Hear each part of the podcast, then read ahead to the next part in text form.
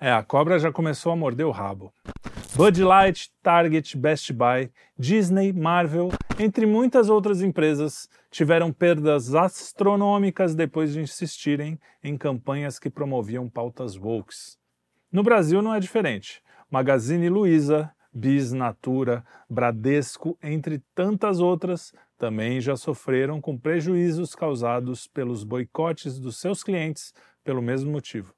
Nas redes sociais, ativistas identitários se acusam mutuamente. Não tem nada mais esdrúxulo do que ver duas pessoas se engalfinhando por alguma discordância em relação aos 457 gêneros criados pela comunidade Over the Rainbow.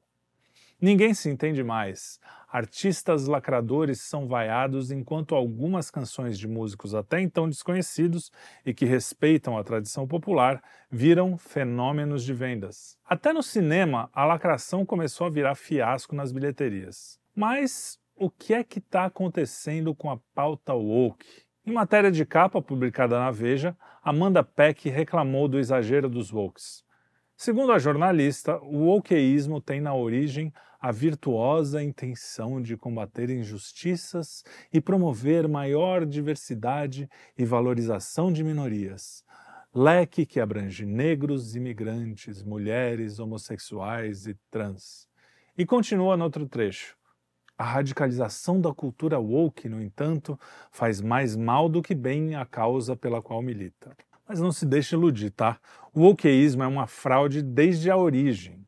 Nunca foi pela diversidade, nunca foi pelas minorias, nunca foi pelo planeta, nunca foi pelo amor. Mesmo o termo tendo sido cunhado por estudantes universitários americanos brancos, contaminados pelo marxismo 2.0 da Escola de Frankfurt, a ideologia woke precisou ser turbinada artificialmente por bilionários que enxergaram uma oportunidade de controlar o sentimento das massas, desejo de todo liberal capitalista. O lixo cultural que você teve que engolir nas últimas décadas não é nada mais, nada menos do que a consequência da velha luta por poder político e econômico. Em poucas décadas, palavras e termos foram inventados ou distorcidos e invadiram o vocabulário de países do mundo inteiro. Identitarismo, ideologia queer, lugar de fala, machismo tóxico, dívida histórica, colonialismo, homofobia, gordofobia, transfobia, etarismo, negacionismo, fascismo, entre muitos outros novos conceitos, pipocaram no Ocidente. O oqueísmo não é um movimento natural, o estrago promovido nas universidades americanas, a ponto de arrastar para o esgoto reputações como a de Harvard, por exemplo, que tirou nota zero em liberdade de expressão em 2023, foi imitado no resto do mundo. Hoje no Brasil, o Oritimbó é o tema preferido nos trabalhos daqueles universitários imbuídos do espírito woke. Mas essa já é a geração que foi alimentada com estrume. O fato é que trabalhos acadêmicos tirados do fiofó foram ganhando cada vez mais espaço na academia à medida em que a virulência dos ativistas crescia, irrigada pelos bilionários que investiam em todo tipo de iniciativa woke. A indústria cultural também se deixou corromper. Gigantes do cinema como a Disney e Marvel inundaram suas histórias com ideologia woke quem assistir ao primeiro filme de Os Incríveis da Pixar e logo na sequência assistir ao segundo, vai perceber que a mudança foi drástica e repentina em muitos casos. Personagens clássicos foram sendo dilapidados e muitos arquétipos deram lugar a estereótipos grotescos.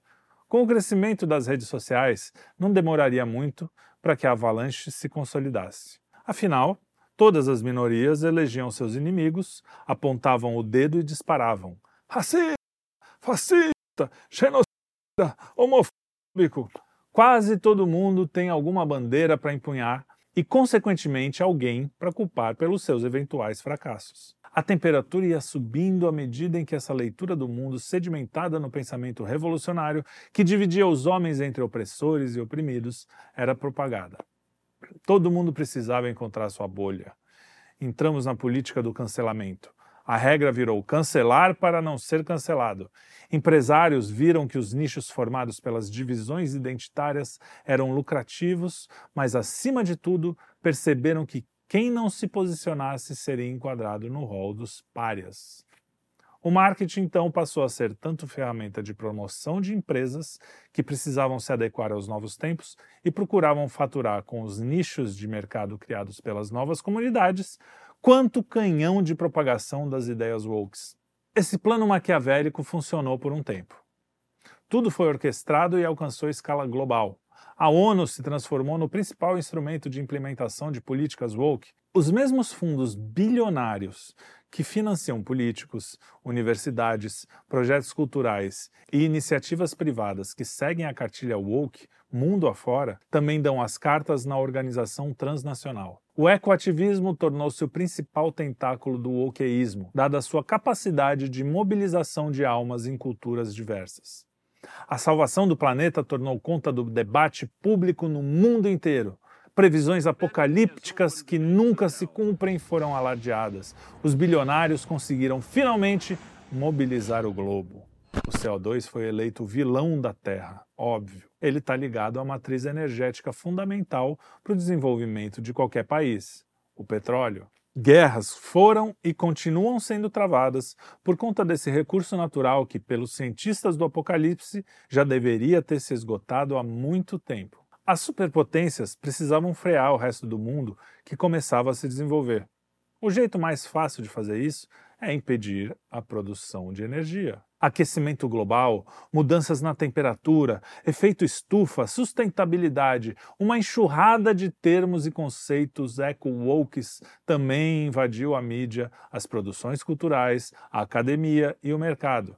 Eis que surge o selo ESG, que deveria carimbar as empresas amigas do planeta era a salvação do mundo. E lá foram de novo os departamentos de marketing promover o crescimento da onda verde. A política do cancelamento cresceu exponencialmente. Agora, não só pessoas, mas empresas e até cientistas começaram a ser cancelados. Passou a existir uma ciência oficial. Claro, cientistas sérios são aqueles que corroboram com as diretrizes da elite woke. Os outros são todos o quê? negacionistas. Mas como isso seria possível? A ciência não deveria zelar pela confrontação de ideias? Pelo menos foi isso que eu aprendi. É muito simples. Os bilionários propagadores do wokeísmo tomaram conta da grande mídia e das big techs. Agora todos os meios de ação estavam nas mãos dessa elite que financiou a cultura woke foi possível controlar o discurso, eleger e derrubar políticos, enfraquecer politicamente os estados nacionais e acelerar, portanto, o projeto de conquista do mundo. Mas sempre existiu um obstáculo: a realidade. O wokeísmo precisou travar uma batalha com a verdade para tentar se impor. Desde o início, sabiam que precisavam controlar a narrativa. Logo, o arqui-inimigo do wokeísmo só podia ser um: o cristianismo.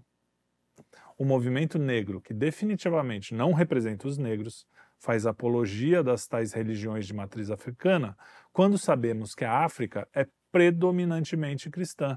O movimento feminista pró-aborto tem a igreja como seu principal alvo.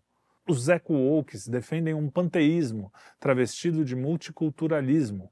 O wokeísmo é, em suma, anticristão.